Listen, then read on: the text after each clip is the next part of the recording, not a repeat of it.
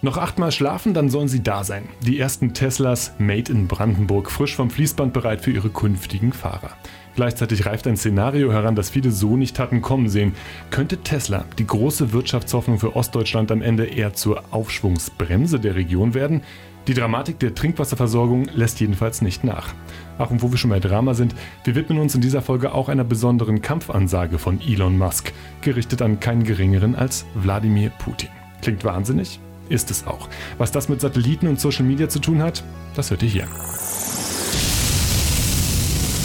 US electric car maker Tesla plans to invest up to 4 billion euros. So als sieht bei dir auf dem Dorf sonst nicht. Ganz so groß habe ich mir nicht vorgestellt. Also ist schon gigantisch, was sie da gebaut haben. Tesla has decided to make Berlin the home of its first European Tesla macht uns als Land spannender und Das interessanter. Oberverwaltungsgericht Berlin-Brandenburg gab einem Antrag von Umweltschutzverbänden nur Die Hoffnung stirbt an der Stelle zuletzt. Unendlich Ramba Samba. Giga Grünheide.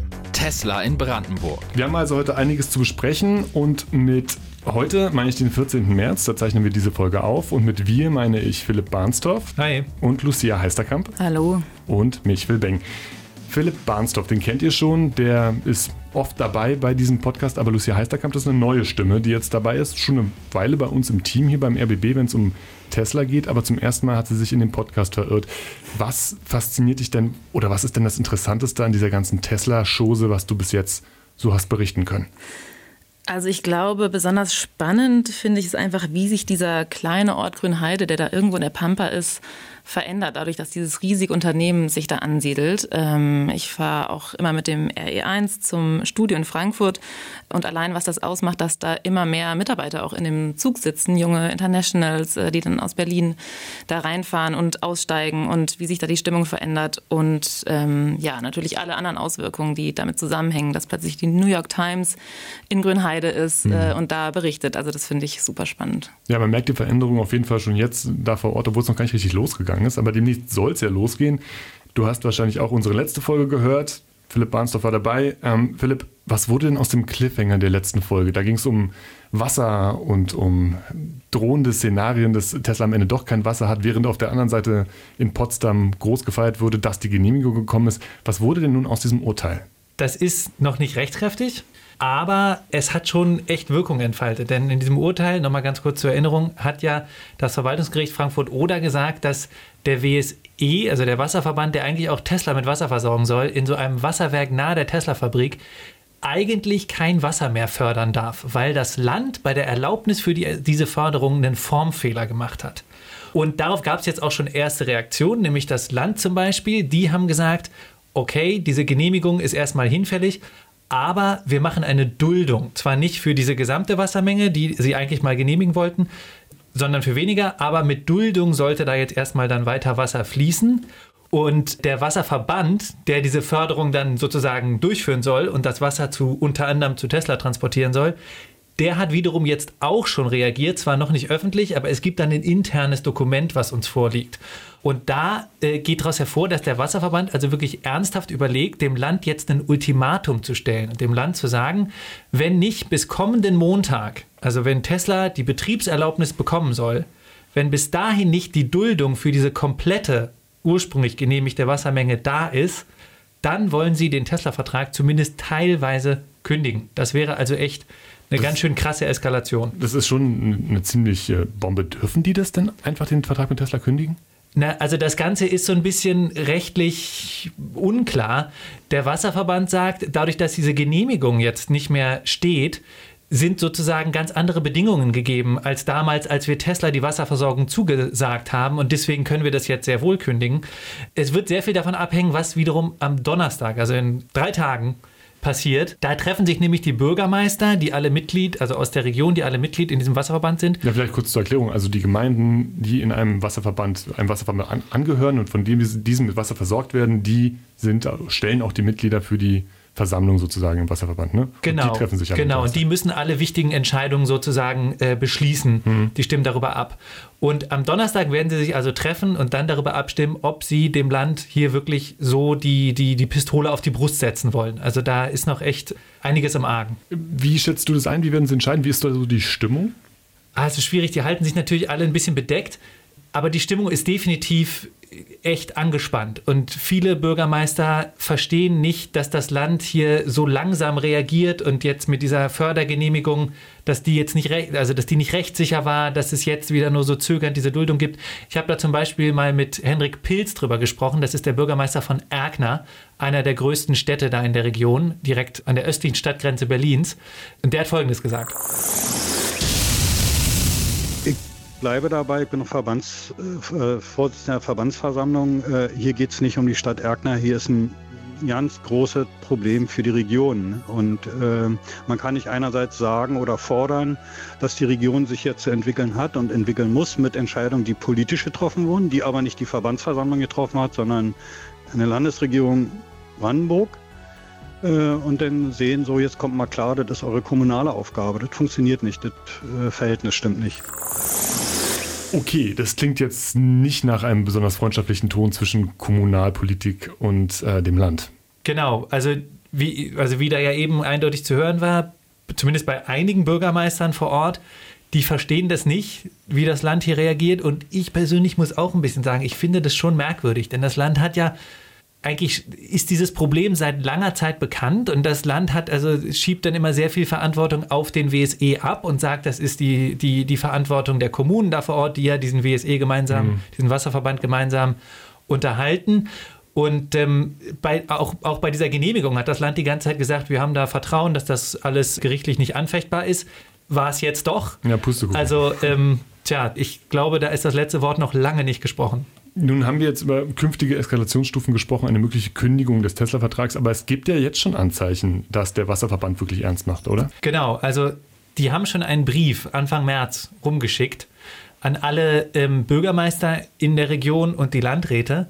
Und da steht drin, dass der Verband bei allen zukünftigen Bebauungsplänen sein Veto einlegen will. Das heißt, wenn jetzt eine Gemeinde dort in der Region ein neues Wohngebiet schaffen will oder ein neues Gewerbegebiet, dann wird der WSE das einfach blockieren, weil sie sagen, wir haben kein Wasser. Also jeder, der jetzt in dieser Ecke von Brandenburg ein neues Haus bauen will oder eine neue Firma gründen will und dann ein Fabrikgebäude oder was auch immer bauen möchte, kann sich darauf einstellen, geht erstmal nicht.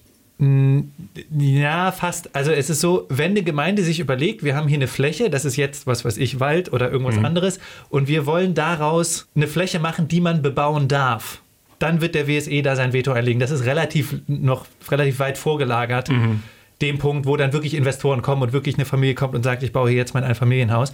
Okay, aber äh, in fernerer Zukunft wäre das schon eine echte Genau, Bremse. genau, genau. Und dass der WSE dann nicht zimperlich ist bei solchen Sachen, das haben sie, finde ich, auch letztes Jahr schon bewiesen. Da, ist, da wollte ja Google nach Neuenhagen kommen. Die wollten da ein riesen Rechenzentrum bauen. Und der WSE hat einfach gesagt, nee, geht nicht, wir haben nicht genug Wasser, sorry. Das ist schon eine Ansage an jemand wie Google. Ist jetzt nicht die, nicht die nächste Nanunana-Filiale oder genau. noch, ein, noch ein Lidl oder so. Das stimmt. Es wäre so das nächste große Tech-Unternehmen mhm. gewesen, was nach Ostbrandenburg gekommen wäre. Hat jetzt nicht geklappt. Und das Problem ist ja einfach, dass ja unter anderem auch durch Tesla gerade erwartet wird, dass mehr Menschen in die Region ziehen, dass mehr Unternehmen, die zum Beispiel dann Tesla was zuliefern könnten, in die Region ziehen. Und das könnte dadurch wirklich ins Stocken geraten, auch weil ja äh, es jetzt schon nicht mehr so furchtbar viele Gewerbegebiete in der hm. gesamten Region gibt. Das liegt ja nicht nur an Tesla, sondern auch am Flughafen BER. Und weil auch viele Firmen aus Berlin raus ins Umland, in den Speckgürtel ziehen. Und wenn da nicht noch Gewerbegebiete nachgeliefert werden können, dann könnte dieser Wirtschaftsaufschwung irgendwann echt so ein bisschen ins Stocken geraten. Also würdest du zusammenfassend sagen, dass Tesla tatsächlich oder die, der Wasserbedarf von Tesla tatsächlich sowas wie eine eine Wirtschaftsaufschwungsbremse werden kann für diese Ecke von Brandenburg? Jein. Also für Teslas unmittelbare Umgebung, nämlich das Gebiet, was dieser Wasserversorger mit Wasser versorgt, da könnte es wirklich Probleme geben. Das ähm, ist, glaube ich, ganz klar. Ich, wie gesagt, Google ist da jetzt schon gescheitert. Aber für die größere Region, da sieht es dann schon anders aus. Also wir haben ja schon gesehen, dass zum Beispiel so ein großes Logistikunternehmen sich im Zuge der Tesla-Ansiedlung in Frankfurt-Oder angesiedelt hat. Rocktech Lithium, die Lithium verarbeiten wollen, nach Guben. Das ist alles ein bisschen weiter weg, aber immer noch im Einzugsbereich. Ähm, und da, also in einem etwas weiteren Kreis, könnte sich diese Wirtschaftsentwicklung also durchaus vollziehen. Aber im direkten Umfeld könnten da durchaus auch Probleme drohen. Drohende Probleme auf der einen Seite und trotzdem Optimismus bei Tesla selbst. Die sprechen von dem großen Delivery Day. Man sagt jetzt nicht mehr Werkseröffnung oder so, sondern das heißt jetzt Delivery Day. Ähm, Lucia, du hast dir das angeguckt. Was ist denn da die Ankündigung und wie ist das Ganze eigentlich publik geworden? Ja, da waren die sozialen Medien mal wieder schneller als die Brandenburger Landesregierung. Das wurde nämlich äh, über Social Media bekannt, weil wohl Einladungen verschickt wurden zu diesem großen Delivery Day. Der soll nächste Woche Dienstag, also am 22. März stattfinden. Und da wurde die Belegschaft von Tesla eingeladen ähm, und auch Kunden, ich glaube etwa 30 Kunden, die dann ihren äh, brandneuen Tesla da abholen dürfen. Und ja, es soll natürlich auch ein großes Fest geben und das wurde eben über diese Einladung, also einer hatte da seine Einladung ähm, getwittert äh, und da sieht man das dann alles. Mhm, wow, also es wird dann schon tatsächlich richtig konkret. Äh, wissen wir denn auch, wer da bei diesem großen, bei diesem großen Eröffnungsfest dabei sein soll? Letzte Woche hatten wir ein bisschen spekuliert.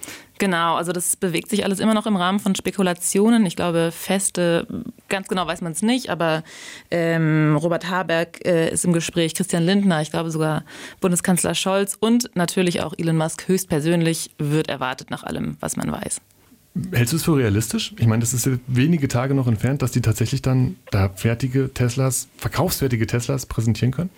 Also ich glaube schon, denn auch etwa Dietmar Woidke oder äh, Axel Vogel, die hatten beide auch schon der im Umweltminister. Vorfeld, genau der Umweltminister, die hatten beide schon ähm, im Vorfeld, also nach der Genehmigung gesagt, dass sie es für realistisch halten, dass Tesla diese Auflagen, es gibt ja etwa 400 Auflagen, die sie noch erfüllen müssen, bevor die Produktion starten darf. Und die haben eben schon gesagt, dass sie es auch für realistisch halten, dass das zwei bis drei Wochen dauert. Deshalb war Ende März auch als Datum schon äh, im Gespräch. Und ich denke, ja, das wurde schon so oft verschoben, dieser Produktionsstart. Ich glaube, wenn es da jetzt noch Zweifel gäbe, dass man das rechtzeitig schafft, dann würden die den jetzt nicht so konkret festlegen. Na, ich sag mal mit Rückblick auf die letzten zwei Jahre, optimistische Politik habe ich oft gehört und dann wurde doch irgendwie wieder was verschoben. Philipp, du begleitest es auch schon eine ganze Weile. Was denkst du? Du hast ja gesehen, wie weit die Fabrik ist. Sind die so weit, dass sie tatsächlich Teslas fabrikfertig und verkaufsfertig ausliefern können nächste Woche?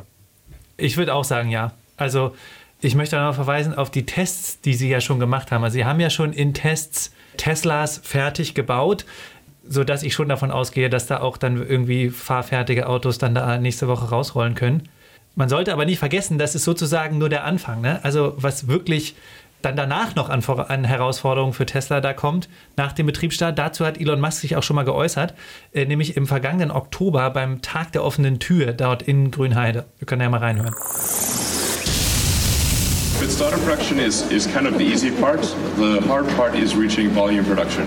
So um, production is just incredibly difficult. Uh, that's why I, I, say like prototypes are easy, production is hard. Um, and so from the point at which we start making cars, it will take longer to reach high volume production than it took to build the factory. It's really difficult. Also ich habe dann bloß weinende Babys gehört. Ähm, Was? Was war denn das für ein Kontext? Warum war es da so laut? Naja, es war halt Elon Musk, ne? Und äh, da waren tausende Leute, die standen da vor, vor der ziemlich großen Bühne und er, ich war auf so einer Tribüne, dann ganz äh, auf, der, auf der anderen Seite. Deswegen brüllen da eine Menge Leute rein und ein paar Babys heulen. Ähm, und es ist schwer zu verstehen. Deswegen kann ich es nochmal kurz zusammengefasst, ja, was, was, was er da sagt, ist, so einzelne Autos in so einer Fabrik zu bauen, das ist leicht. Was dann wirklich die große Herausforderung ist, ist die ganzen Produktionsschritte so gut aufeinander abzustimmen und alles so gut ein, äh, an den Start zu bringen, dass du wirklich halt nicht nur ein paar Autos, sondern Hunderttausende im Jahr bauen kannst. Da sagt er, das irgendwie, also eine, eine Fabrik, die Abläufe dahin zu bringen, dass das klappt, das dauert meistens sogar länger, als die eigentliche Fabrik zu bauen. Und das haben sie jetzt auch noch vor sich. Okay, also nochmal ganz deutlich, alles geht los, aber es geht langsam los. Ab nächste Woche werden nicht eine halbe Million Teslas auf einmal vom Band rollen, sondern langsam malen die Mühlen und langsam kommt das Ganze so in Bewegung. Wir haben Elon Musk gerade eben schon gehört, aber er treibt sich ja nicht nur auf großen Bühnen rum, sondern auch auf seiner Lieblingsbühne äh, im Netz, äh, bei Social Media. Und da ist er in den letzten Wochen und Tagen auch sehr aktiv gewesen. Sein neues Lieblingsthema, scheint es mir, ist das Thema, das uns alle vielleicht gerade nachrichtentechnisch am meisten beschäftigt, der Ukraine-Krieg. Und da will sich Elon Musk scheinbar auch irgendwie einbringen. Die Rede war vom, von Starlink-Satelliten. Lucia, du hast dir die Geschichte auch ein bisschen genauer angeguckt. Was ist, was ist sein Plan? Ja, richtig. Also man muss dazu sagen, dass der ukrainische Digitalminister tatsächlich auf Elon Musk äh, zugegangen ist und ihn per Twitter angesprochen hat oder angeschrieben hat und gesagt hat, hier Elon Musk, du ähm, willst den Mars kolonialisieren und ähm, helf uns doch mal und äh, schalte uns dein ähm, Starlink-Internet frei, weil eben von Beginn dieses Angriffskriegs an äh, die Befürchtung war, dass irgendwann das Internet gekappt wird. Hm. Und, ähm, da muss man, glaube ich, ganz kurz erklären, was, was ist Starlink und wie funktioniert dieses System? Genau, also Starlink ist ein Internetzugang, wo Daten per Licht über Satelliten transportiert werden, also so ähnlich wie bei Glasfasernetz. Man braucht dafür, also man hat Satelliten im All und ähm, man hat Antennen auf dem Boden, die das empfangen. Das hat auch so ein YouTuber namens Alexi Bexi, äh, der sich ziemlich ausführlich mit äh, Starlink beschäftigt hat, ganz lustig erklärt. Bei Starlink sind aktuell in erschreckend niedrigen 500 Kilometern Höhe knapp 1500 Satelliten in der Erdumlaufbahn unterwegs. Irgendwo zwischen 12 und 42.000 Satelliten wird der Sweet Spot liegen, je nachdem, wie viel Bandbreite benötigt werden wird. Und ja, das ist eine ganze Menge Krempel im All bzw. in der Erdumlaufbahn, zumal schon etwa 7.500 Satelliten und steigend für allen möglichen anderen Kram um die Erde herumkreisen. Also das ist ungefähr so die Idee von Starlink und die ganzen Satelliten, die gehören Musk und die hat er jetzt freigeschaltet? Richtig, also er hat sozusagen das aktiviert für die Ukraine und das reicht aber nicht, also dann kriegt man nicht einfach Internet, sondern man braucht eben noch diese Empfängerantennen. Mhm. Die hat er dann auch prompt geliefert, ähm, wurde alles auf Twitter, konnte man alles mitverfolgen quasi, ging auch sehr, sehr schnell. Ein paar Tage später hat dann ähm, der ukrainische Digitalminister so ein Foto getwittert, wo man einen Transporter sah, ähm, wo diese ganzen Geräte drin waren. Und das scheint ganz gut zu funktionieren. Also tatsächlich gibt es wohl inzwischen Orte in der Ukraine, wo Starlink der einzige nicht russische Internetdienst ist, der noch funktioniert. Also als ich, ich das gehört habe. Ich wollte noch ja. mal ganz kurz dazu sagen zu diesen Starlink-Satelliten. Manchmal sieht man die am Himmel. Das sind dann so kleine weiße Punkte, die so im Gänsemarsch über den Nachthimmel ziehen. Sieht ziemlich gruselig und verwirrend aus, wenn man nicht weiß, was es ist. Ähm, aber es sind die Starlink-Satelliten. Okay, okay. Also kann man die auch bei uns schon sehen? Manchmal, ja. Okay. Ich habe die einmal gesehen, weil es schwerst, also es war wirklich gruselig. Ich habe mich ja gefragt bei der ganzen Geschichte so ein bisschen, ob das eigentlich nur eine große PR-Nummer ist von, von Musk, ob er sich da irgendwie ins Gespräch bringen will und irgendwie als der große Retter dastehen will, oder ob das tatsächlich, ich meine, die Ukraine, wir reden von einem Kriegsland, da geht es immer wieder um Rettungskorridore, aus, bei, äh, über die äh, Flüchtende äh, aus dem Land herausgeholt werden oder äh, humanitäre Hilfe. Und ich rede hier von Essen, Medizin, Kleidung, also essentielle Sachen, nicht Internet äh, solche Sachen reingebracht werden in besetzte Gebiete zum Beispiel. Und da werden dann tatsächlich so Satellitenschüsseln mitgeliefert? Ja, das klingt vielleicht erstmal ein bisschen lustig und ich glaube, Elon Musk will sich immer als großer Retter darstellen. Also da steckt sicher auch irgendwie eine Art von Inszenierung hinter. Allerdings muss man sagen, der Vorstoß oder die Initiative kam ja von, dem, mhm. von diesem ukrainischen Minister und äh, in diesem Angriffskrieg spielen ja die sozialen Medien und Bilder eine ganz große Rolle. Und vor dem Hintergrund, dass eben der Kreml natürlich auch Propaganda verbreitet über soziale Medien. Also das wäre alles kein Angriffskrieg, das wäre eine Friedensmission. Mhm. Vor diesem Hintergrund sind natürlich Bilder, die ähm, übers Internet verbreitet werden aus der Ukraine von zerbombten Krankenhäusern. Also diese schrecklichen Bilder, die wir alle bei Twitter zum Beispiel sehen, sind eben ganz wichtig. Er hat auch noch was gemacht und zwar hat er angeordnet, dass in den Ladestationen von Tesla in den westlichen Nachbarländern der Ukraine, dass da kostenfreies Supercharging angeboten wird, damit ähm, Helfer, die in die Ukraine fahren wollen und die mit E-Autos kommen, dass, damit die kostenlos ihre Autos auftanken können. Okay, wie viele das jetzt betrifft, sei mal also dahingestellt. Ja. Aber was waren denn so die Reaktionen von, von vor Ort auch? Also die waren erstmal sehr positiv überwiegend, würde ich sagen. Also vor allem aus der Ukraine. Der ukrainische Minister hat sich sofort bedankt. Es gab, ja, es gab schon sehr viel Applaus. Viele haben gesagt, okay, endlich macht er mal was Gutes, ähm, die sonst vielleicht auch eher kritisch sind. Es gab aber auch Kritik. Also einige haben auch gesagt, ein großer PR-Gag. Und es gab auch eine Warnung von Forschenden, die oder von Wissenschaftlern, die gesagt haben, dass das Problem bestehen könnte, dass ähm, diese Schüsseln, die da installiert werden, dass die geortet werden und dann Ziele von russischen Angriffen werden können. Also ein zweischneidiges Schwert so ein bisschen. Ja, genau. Da hatte jetzt auch Musk auch selber dann nochmal was zu getwittert und hat auch gesagt, ja, das kann sein und man muss da vorsichtig sein.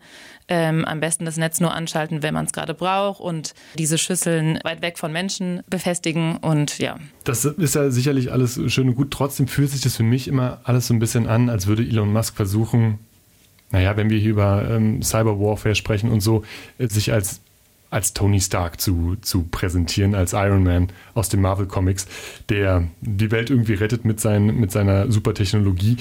Und so ähnlich, finde ich, passen seine letzten Aussagen auf Twitter auch dazu. Auf der einen Seite geht er sehr ernsthaft mit diesem Krieg um und thematisiert ihn immer wieder. Auf der anderen Seite macht er auch einfach teilweise richtig schlechte Witze. Also jetzt erst vor ein paar Stunden hat er irgendwie gepostet, so ein Meme von wegen ähm, Netflix wartet ja bloß darauf, dass der Krieg vorbei ist, damit sie ein, eine dramatische Love Story über diesen Krieg drehen können. Oder ähm, jetzt erst vor einer Stunde ist eigentlich der Hingucker schlechthin gewesen und geht auch sehr viral. Hat er getweetet, ich mache das mal kurz auf. Ähm, hier Elon Musk auf Twitter. I hereby challenge Wladimir Putin to single combat. Stakes are Ukraine. Also, ich fordere Wladimir Putin zum Einzelkampf und wir kämpfen um die Ukraine. Also, what the hell? Was ist mit dem los? ja, gute Frage. Irgendwie so ein typischer Elon Musk-Move. Äh, ja, wahrscheinlich geht da immer wieder der Größenwahn äh, mit ihm durch. Ich Hast du da Reaktionen drauf gesehen im Netz? Ja, also die meisten waren schon viele äh, Leute haben geschrieben, ja, Elon, was hast du getrunken, was hast du geraucht? Also ich glaube, großes Kopfschütteln, würde ich mal sagen. Philipp, du kennst dich ja inzwischen auch aus ein bisschen mit, mit Elon Musk. Wem würdest du da die besseren Chancen ein, äh, zurechnen? Wladimir Putin oder Elon Musk? Also ich wär, Wladimir Putin hätte, glaube ich, einen schwarzen Gürtel im Judo. Daher hat er da vielleicht eine Chance. Aber das Ganze bleibt natürlich schon irgendwie ein bisschen geschmacklos angesichts der Brutalität dieses Krieges.